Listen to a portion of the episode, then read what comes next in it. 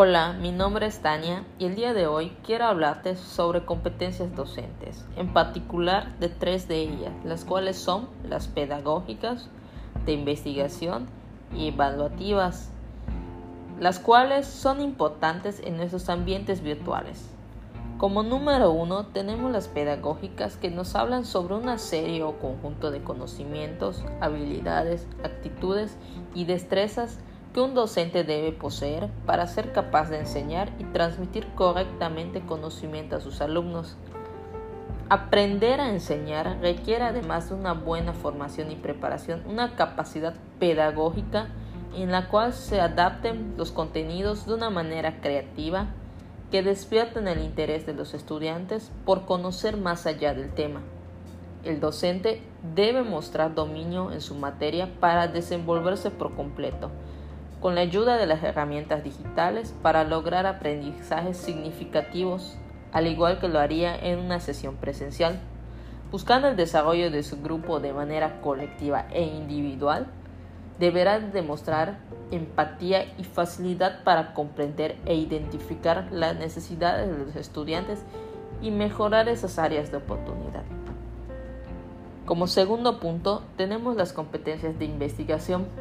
desde hace mucho, la investigación es necesaria para adquirir información útil y confiable sobre algún tema en específico, lo cual es fundamental porque permite que el maestro desarrolle habilidades críticas frente a su saber y práctica pedagógica, sin tener que someterse a lo que otros proponen, contando así con argumentos basados en un análisis y comprensión realizada previamente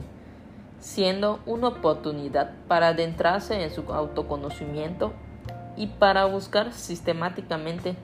soluciones a los problemas que se le presenten en su entorno educativo.